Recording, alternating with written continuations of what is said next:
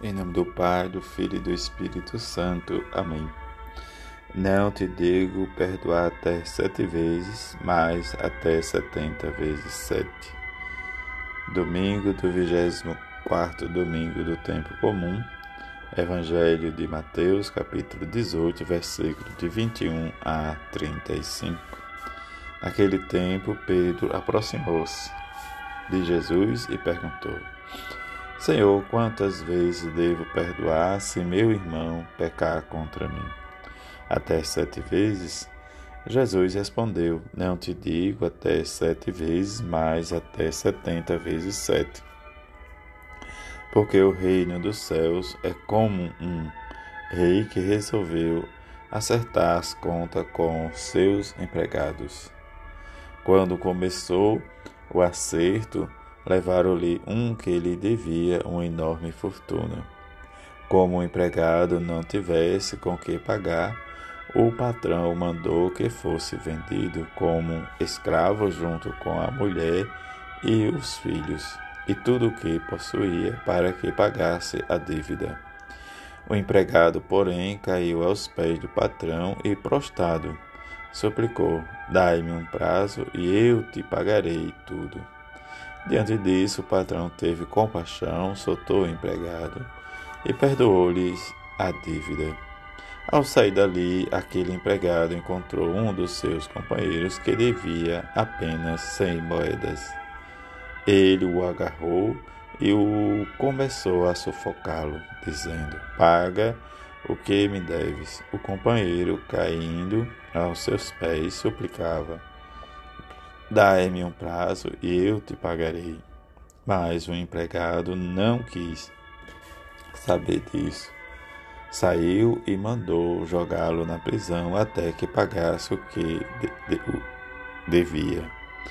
Vendo o que havia acontecido, os outros empregados ficaram muito tristes. Procuraram o patrão e lhes contaram tudo. Então o patrão mandou chamá-lo e lhe disse: Empregado perverso, eu te perdoei toda a tua dívida, porque tu me suplicastes. Não devias tu também ter compaixão do teu companheiro, como eu tive compaixão de ti? O patrão indignou-se e mandou entregar aquele empregado aos torturadores, até que pagasse todas a sua dívida. É assim que o Pai, é assim que o meu Pai, que está nos céus, fará convosco, se cada um não perdoar de coração o seu irmão. Palavra da salvação, glória a vós, Senhor.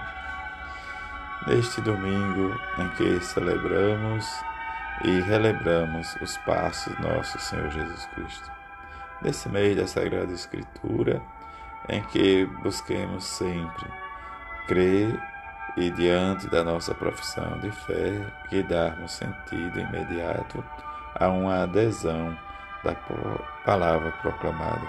Adesão essa em que nós precisamos sempre olhar a Sagrada Escritura como base, como sustento para a nossa caminhada, diante da nossa oração e da nossa vida e da nossa oração orante, em que o Senhor, ao ouvir as preces do vosso servo e do vosso povo eleito, dai a paz àqueles que esperam em vós, para que os vossos profetas sejam verdadeiros.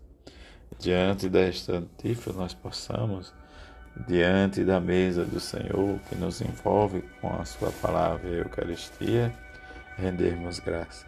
Que cada Eucaristia que nós celebramos, em que concelebramos, nós possamos nos deixarmos sermos envolvidos pela divina misericórdia de Deus, em que seu Filho nos conduz e nos leva mais para a comunhão e com a reconciliação. E que Deus, diante de tudo isso, manifeste, tenha compaixão de nós, para que possamos viver sempre o perdão.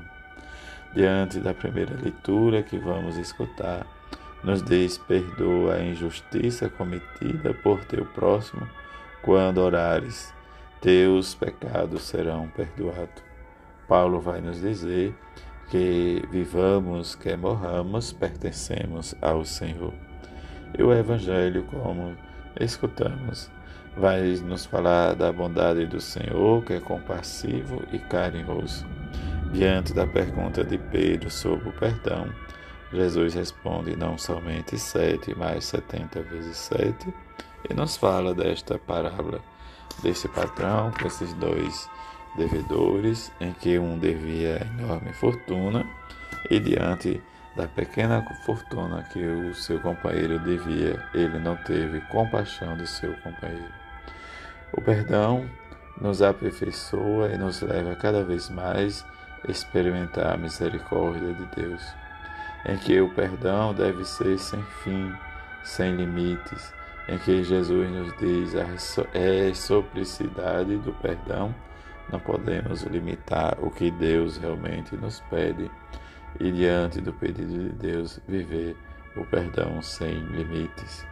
Mas também Diante da misericórdia de Deus que nos perdoa totalmente, precisamos perdoar também aqueles que nos ofendem perdoamento. Mesmo diante da nossa fragilidade, da nossa dificuldade, mas entender que o perdão vem de Deus e se o perdão vem de Deus, nós precisamos também expressar diante de tudo isso.